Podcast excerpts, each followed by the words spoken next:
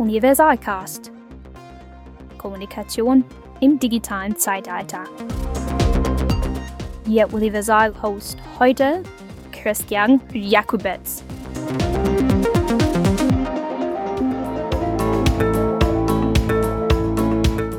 Ganz genau. Hier sind wir wieder. Folge 2 unseres Universalcasts. Folge 2 quasi nach dem Relaunch, den wir ja in der letzten Folge schon angekündigt hatten und über den ihr schon das eine oder andere in den diversen Kanälen gelesen habt.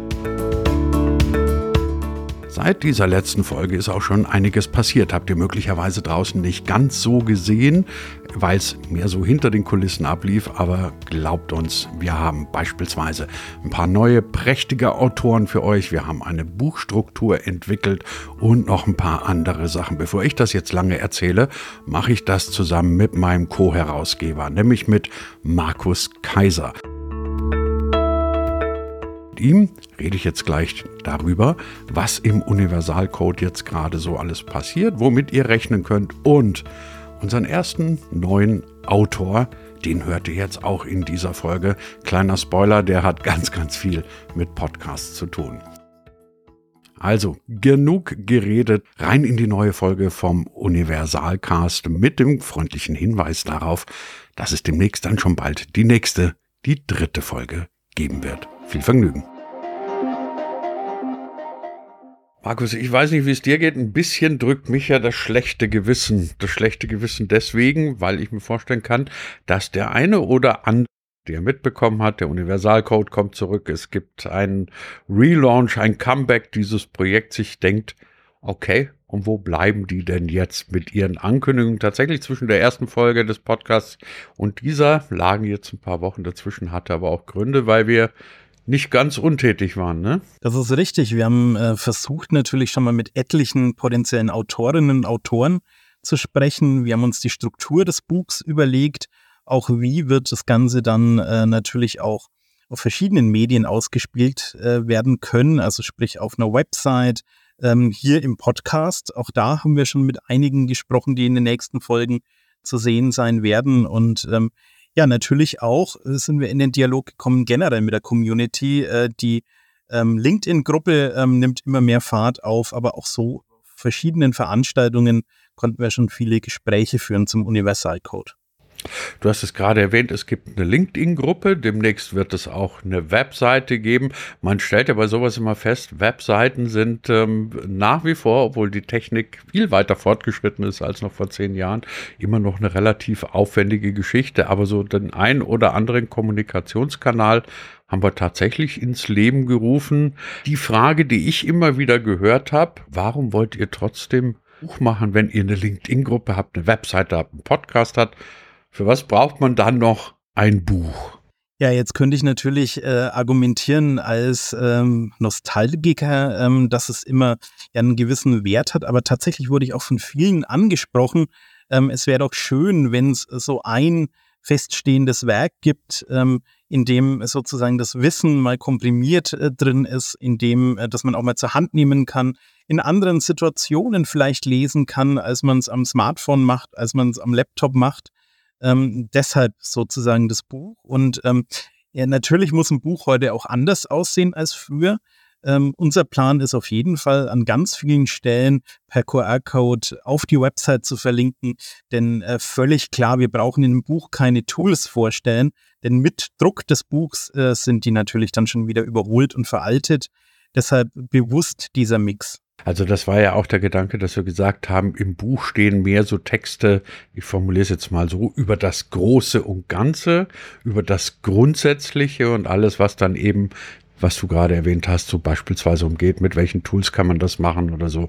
Das wird dann tatsächlich immer hoffentlich sehr aktuell auf der Webseite sein und dann gucken wir mal, dass wir diesen unvermeidbaren Medienbruch einigermaßen eben mit den von dir angesprochenen QR-Codes überwinden können.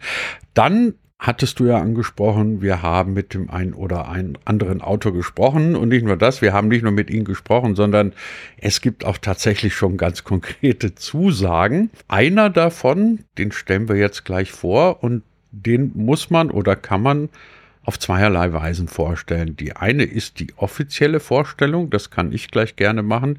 Die zweite ist die inoffizielle Vorstellung, die kommt von dir, weil du nämlich lustigerweise, schöner Zufall, diesen Autoren schon seit ziemlich langer Zeit kennst. Woher? Tatsächlich, ähm, es handelt sich hier in dem Fall um äh, Professor Dr. Till Krause.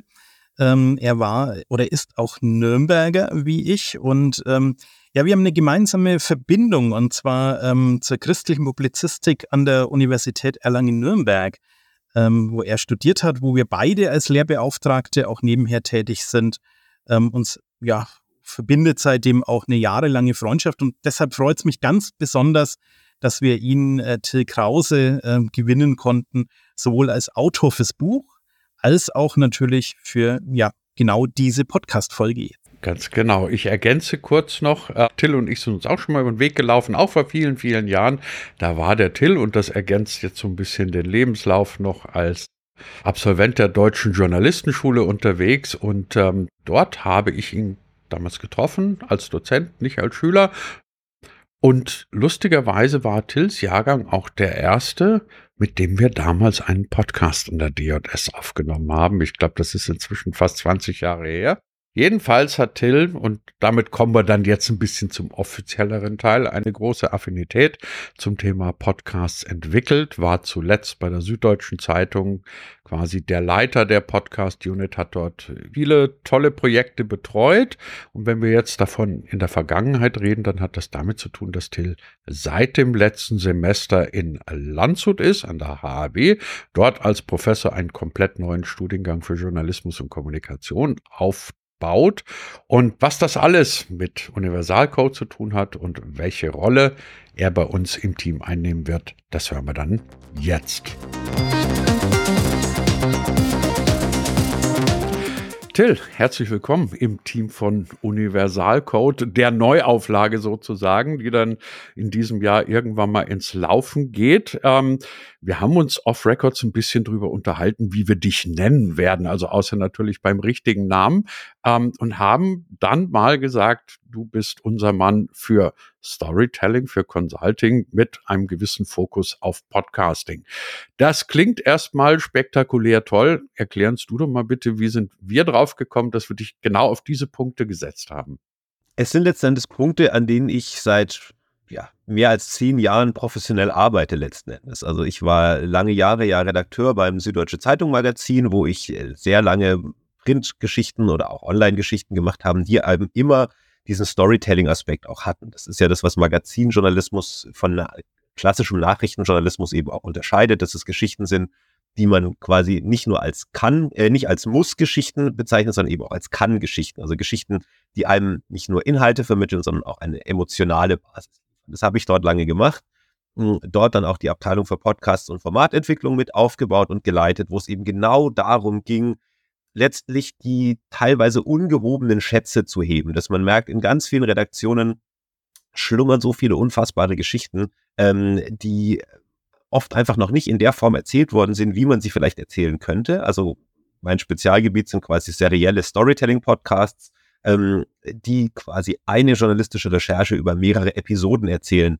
Ich habe mal ein Buchkapitel dazu geschrieben mit einem sehr guten Kollegen zusammen. Äh, das haben wir genannt Journalismus zum Bingen. Ja, also wo es sozusagen tatsächlich geht, äh, wie wir es von Netflix oder von Amazon Prime Serien kennen, wo man nach der letzten Episode unbedingt die nächste schon gleich äh, sich anschauen oder anhören will. Dieses Prinzip haben wir als erste und auch nicht als einzige, aber doch in einer, würde ich sagen, ganz guten Form auf eben Qualitätsjournalismus übertragen. Das war immer eine große Leidenschaft von mir und ist heute noch. Ähm, mittlerweile bin ich allerdings, habe ich ein bisschen die Profession gewechselt und bin äh, in die wissenschaftliche Welt oder in die akademische Welt gegangen ähm, und äh, wurde berufen als Professor für Medien und Kommunikation an die Hochschule Landshut, wo ich mich eben auch ganz dezidiert mit diesen Aspekten auseinandersetze. Äh, und zwar nicht nur im rein journalistischen, sondern generell mit der großen Frage, wie erzähle ich eine Geschichte auf eine Art und Weise, dass mein Publikum nicht nur inhaltlich, sondern auch emotional berührt. Ja, und äh, das ist, glaube ich, etwas, was äh, gerade im Journalismus, aber auch in jeder anderen Form von, sage ich mal, professioneller Kommunikation äh, immer noch eine unterschätzte Kunstform ist. Podcasts eignen sich dafür ähm, einfach so ideal, weil es quasi so ist, ja, ich vergleiche es immer so ein bisschen wie ein, ein, Maler mit einer Palette. Ja, wenn man quasi nur eine normale, in Anführungszeichen, Printgeschichte erzählt, sind die Farben, mit denen man da arbeiten kann, im Verhältnis zum Podcast sehr begrenzt. Podcast ist die Palette viel größer. Man hat Töne,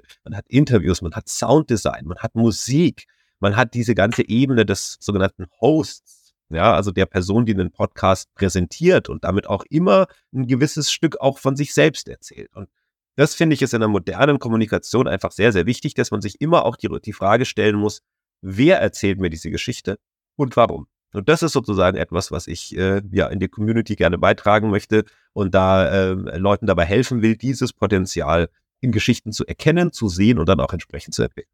Jetzt gibt's ja im manchmal viel geschmähten Dudelradio, Dudelfunk, wie das immer so böse heißt, ähm, die Rolle des Moderators, die die Leute an sich bindet, ähm, der diese Emotionen erzeugt. Ist das aus deiner Sicht vergleichbar? Also ist ein Host die Fortsetzung des Moderators mit vielleicht noch anderen Mitteln oder ist es nochmal eine ganz neue Rolle?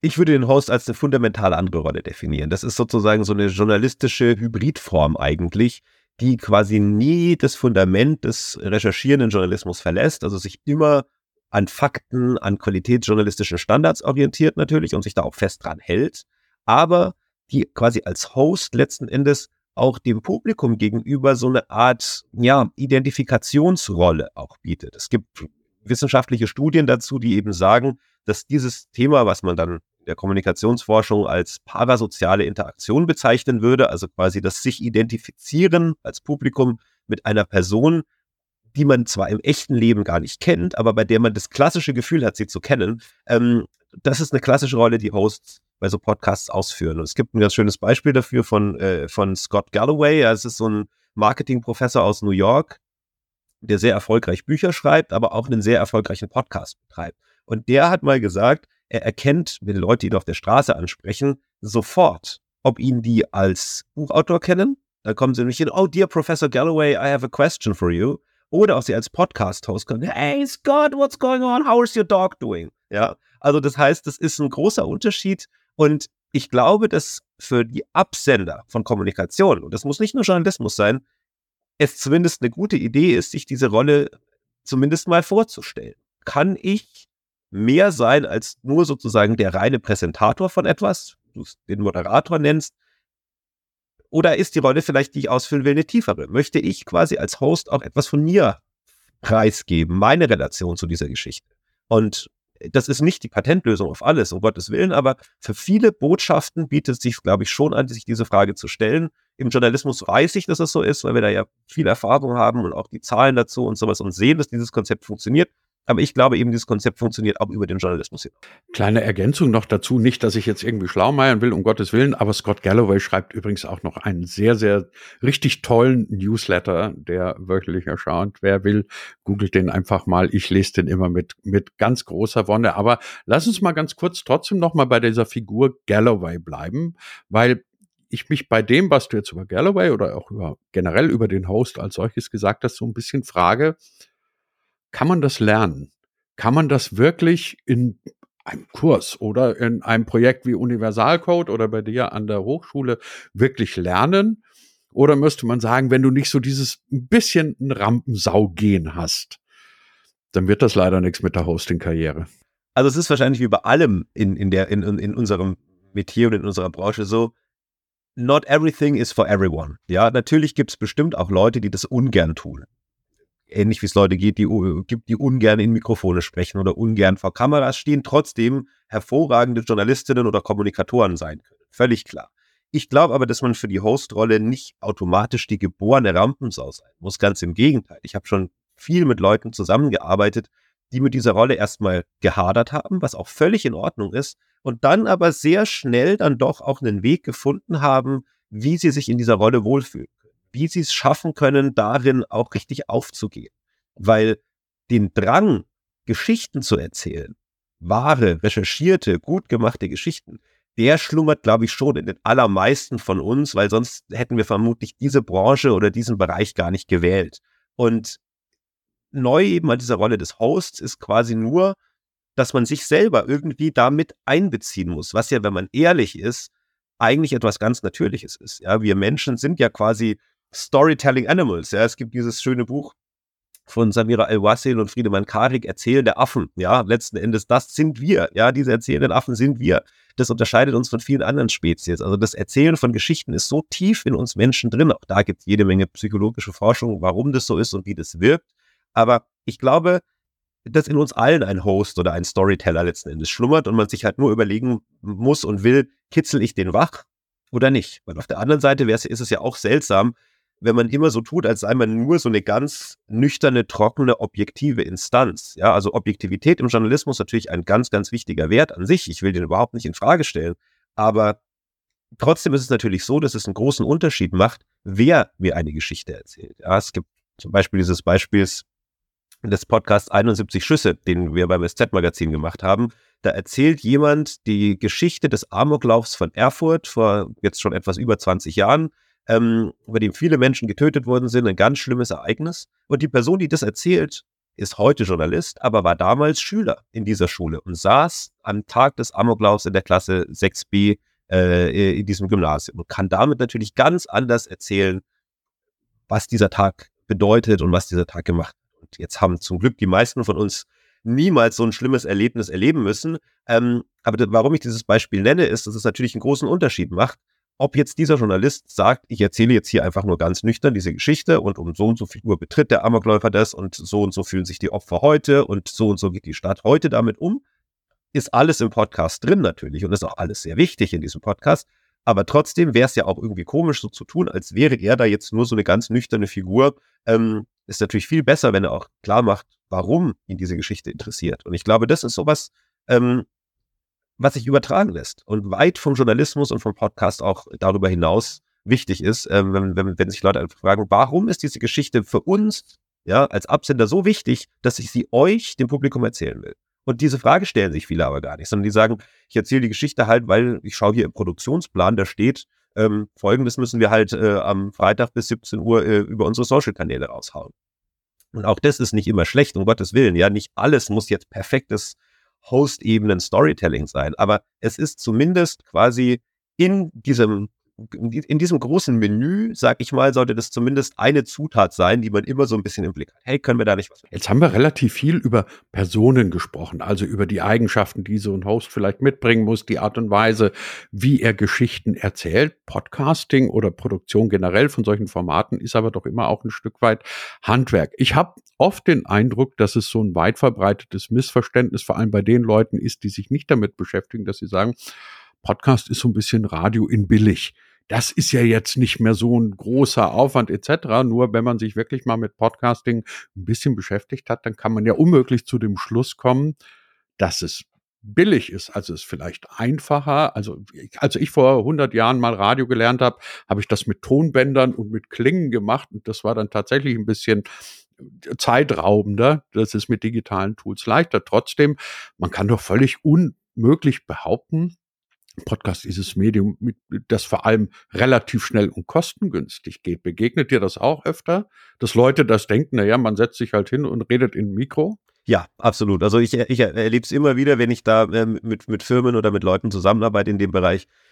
Vor allem, wenn es um so konkrete Dinge geht, wie man ist im Studio nimmt es auf. Und äh, viele sagen dann, ach, seid ihr immer noch im Studio, seid ihr noch nicht fertig? So nach einem Tag, wo man sagt so, nee, äh, wir sind noch nicht fertig. Ja, der fertige Podcast dauert dann, wenn man ihn durchhört, am Schluss vielleicht fünf Stunden, was aber nicht heißt, dass wir den auch in nur fünf Stunden aufnehmen. Das ist aber natürlich auch okay, das nehme ich auch niemandem übel, wenn man halt diese Produktionsabläufe äh, äh auf den ersten Blick nicht so über, äh, überblicken kann. Es ist aber tatsächlich so, dass das erstmal ein Missverständnis ist, dass man denkt, da reden halt ein paar Leute miteinander und dann ist das Ding auch fertig im Kasten, irgendjemand schneidet mit. Das gibt's auch, ja, diese Podcasts, die gibt's auch. Ähm, die sind oft auch sehr, sehr gut. Also ich möchte da überhaupt nicht schlecht drüber reden. Ähm, womit ich mich beschäftige, ist aber einfach was anderes. Ja, das sind sozusagen seriell erzählte Geschichten, bei denen es auch wissenschaftliche Studien gibt, die eben belegen, dass das häufig sehr, sehr gut funktioniert, um Menschen auch emotional an Marken zum Beispiel zu binden oder auch an, an bestimmte Medienhäuser. Ja, also das Stichwort ist da so ein bisschen Intimacy and Emotion. Ja, also man kommt den Leuten, die diese Geschichten erzählen, durchaus nah und diese Nähe ist natürlich nichts komplett zufällig entstanden. Ja, also das Skript eines solchen Podcasts ist natürlich ein sehr, sehr arbeitsteiliger Prozess, wie die Podcast-Produktion generell. Das sieht man natürlich auf den ersten Blick nicht, weil Im Zweifelsfall sitzen halt da zwei Leute oder eine Person und erzählt eine Geschichte, aber das natürlich im Hintergrund eine ganze Armada an Menschen steht, an Skriptleuten, an Dramaturgie, an Sounddesign, an Audio. Das sieht man natürlich auf den ersten Blick nicht, ja. Trotzdem ist es so, auch wenn ich jetzt so viele Bereiche genannt habe, ähm, ist natürlich so eine Produktion eines Podcasts sicherlich aufwendiger als jetzt so eine kleine 80-Zeilen-Meldung, ja, oder irgendwie eine kleine äh, Unternehmensnachricht, äh, ja, oder irgendeine Pressemitteilung. Ähm, es ist natürlich Aufwand, aber es ist ein Aufwand, der, wenn man das gut und strukturiert angeht, schon auch was ist, was man auch kleineren Firmen oder kleineren Medienhäusern durchaus zutrauen kann ähm, weil es jetzt auch keine komplette Magie ist, wo man jetzt irgendwie fünf Symphonieorchester dafür bestellen müsste, auch wenn es vielleicht ganz lustig wäre. Wäre mal eine schöne Idee. Till, ich muss zum Abschluss noch eine Geschichte mit dir machen, die ich gerne mache, wenn ich irgendwo Podcast-Seminare halte. Ich frage nämlich die Teilnehmer, immer ganz gerne danach, was ist denn euer Lieblingspodcast? Ähm, in deinem Fall würde ich dazu sagen, wir machen jetzt Süddeutsche, alles, was die Süddeutsche produziert hat und noch produzieren wird, außer Konkurrenz die zählen natürlich eh als die Top-Podcasts. Nein, aber im Ernst, gibt es zwei, drei Formate, von denen du sagen würdest, Leute, die hört euch an und ihr habt eine Ahnung davon, wie toll solche seriellen Podcasts funktionieren können?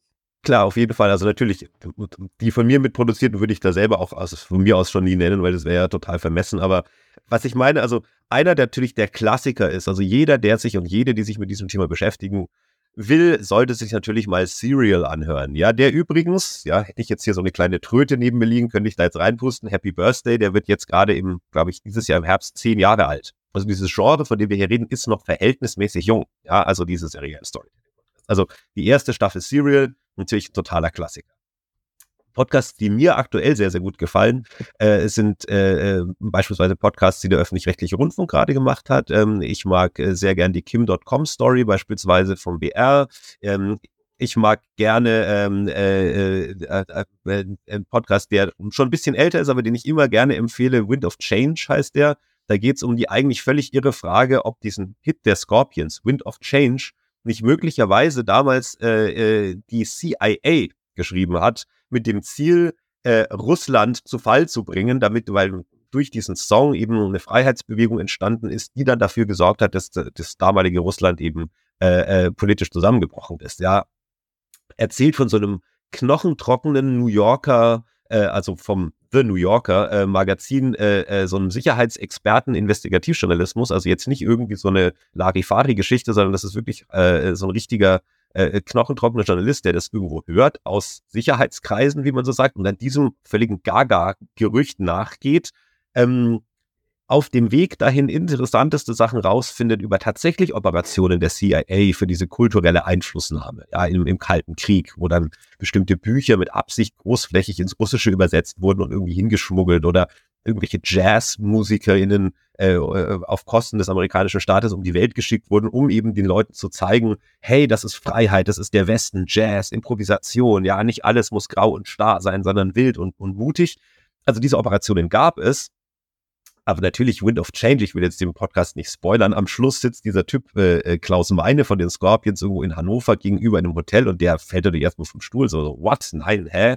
Aber dieser eigentlichen Gaga-Frage über viele Episoden so spannend nachzugehen, dass man unbedingt dabei bleiben will, ja, das ist natürlich herrlich. Und der ist, finde ich, ein sehr gutes Beispiel dafür, was Storytelling aus so einer eigentlich komplett quatschigen Frage rausholen kann, wenn man sie ernst nimmt und dann eben mit Mitteln des Journalismus, journalistischer Recherche, Qualität, Transparenz etc.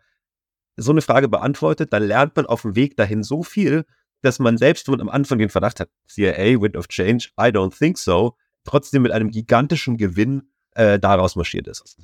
Ich finde im Übrigen, wenn ich das zum Schluss noch schnell sagen darf, man erkennt gute Journalisten und vor allem gute Professoren daran, dass sie mit einer wahnsinnigen Begeisterung von dem erzählen können, was sie machen.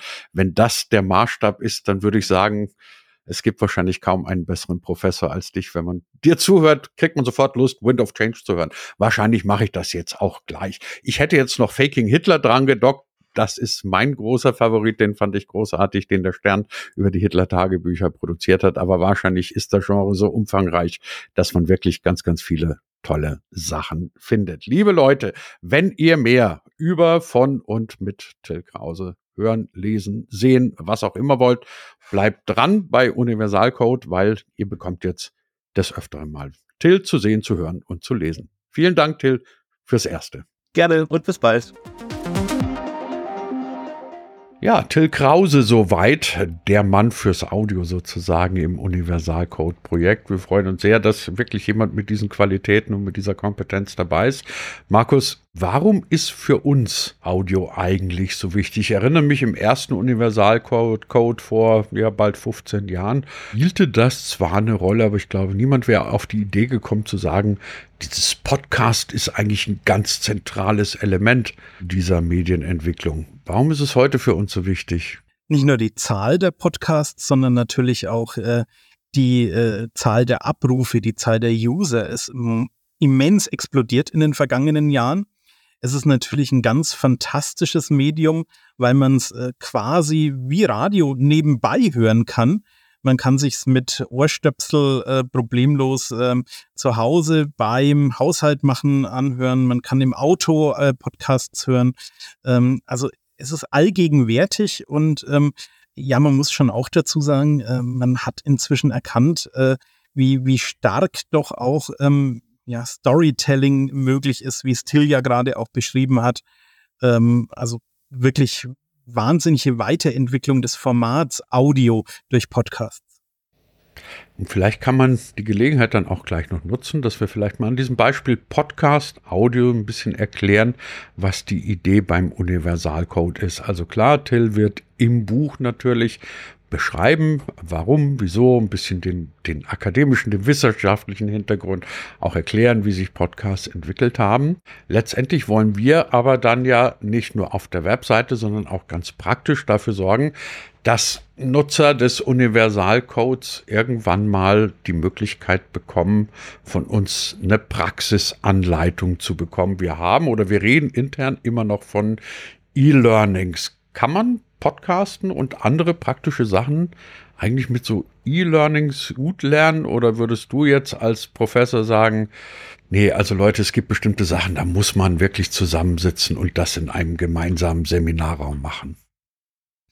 Es kommt äh, auf mehrere Dinge an. Einmal auf verschiedene Lerntypen natürlich. Also manche, die äh, visuell lernen, die brauchen natürlich äh, ja, Blatt Papier vor sich oder zumindest den Screen, um sich was einzuprägen. Andere ähm, lernen besser durch Verstehen, durchs Hören letztlich. Also da kommt es auf die Lerntypen an und äh, es kommt natürlich auch darauf an, was, was möchte ich denn jetzt gerade? Also möchte ich jetzt ganz banal Vokabeln pauken, äh, eine Mathe-Rechnung äh, lösen oder möchte ich äh, wissen, äh, wie ich vielleicht konzeptionell ähm, ja mit einem neuen Medienprodukt vorangehe.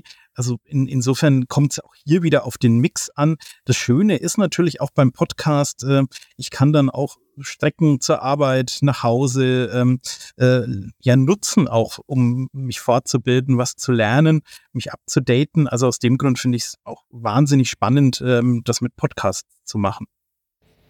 Dann nutzen wir die Gelegenheit doch auch noch für eine kleine Werbeunterbrechung, nämlich, dass wir im Mitte April einen Universalcode Deep Dive zum Thema Podcasten machen werden. Wer sich anmelden, informieren will, guckt auf hybrid1.de. Wer noch tiefer tauchen will, hybrid1.de slash Webinare. Dort findet ihr es dann drei Nachmittage zum Thema Podcast, der Universalcode Deep Dive. Markus, eine Frage müssen wir noch schnell klären für diese Frage, für diese neue Folge von, vom Universalcast. Die Frage ist immer wieder mal aufgetaucht bei mir, ja, wann kommt es denn dann, euer Buch? Muss man mal ganz vorsichtig sein mit solchen Prognosen, ne? weil meistens dauert es ja immer länger, als man meint. Das ist richtig, wobei wir schon durchaus, glaube ich, mit einem gewissen Puffer ähm, rechnen und einplanen. Also auf jeden Fall als erstes werden wir schon mal Stück für Stück beginnen, wieder die Website ähm, zu bespielen ähm, um mit Inhalten Stück für Stück äh, voranzukommen. Und ähm, ja, Ziel ist momentan, dass wir so anfangen können, mit fertigen Texten ab Juli zu arbeiten oder Ende Juli zu arbeiten, in Herbst dann in die Produktion zu gehen. Ja, und jetzt äh, vielleicht, das wäre jetzt hoffentlich der Wunsch, noch in diesem Jahr fertig zu werden mit dem fertigen dann Printprodukt. Äh, online wird es natürlich permanent Aktualisierungen geben. Aber wie du sagst, äh, wir müssen natürlich hoffen, dass alles auch äh, zeitlich so, so passt. Aber ähm, ja, ich glaube, wir legen da schon ganz schön den Drive vor.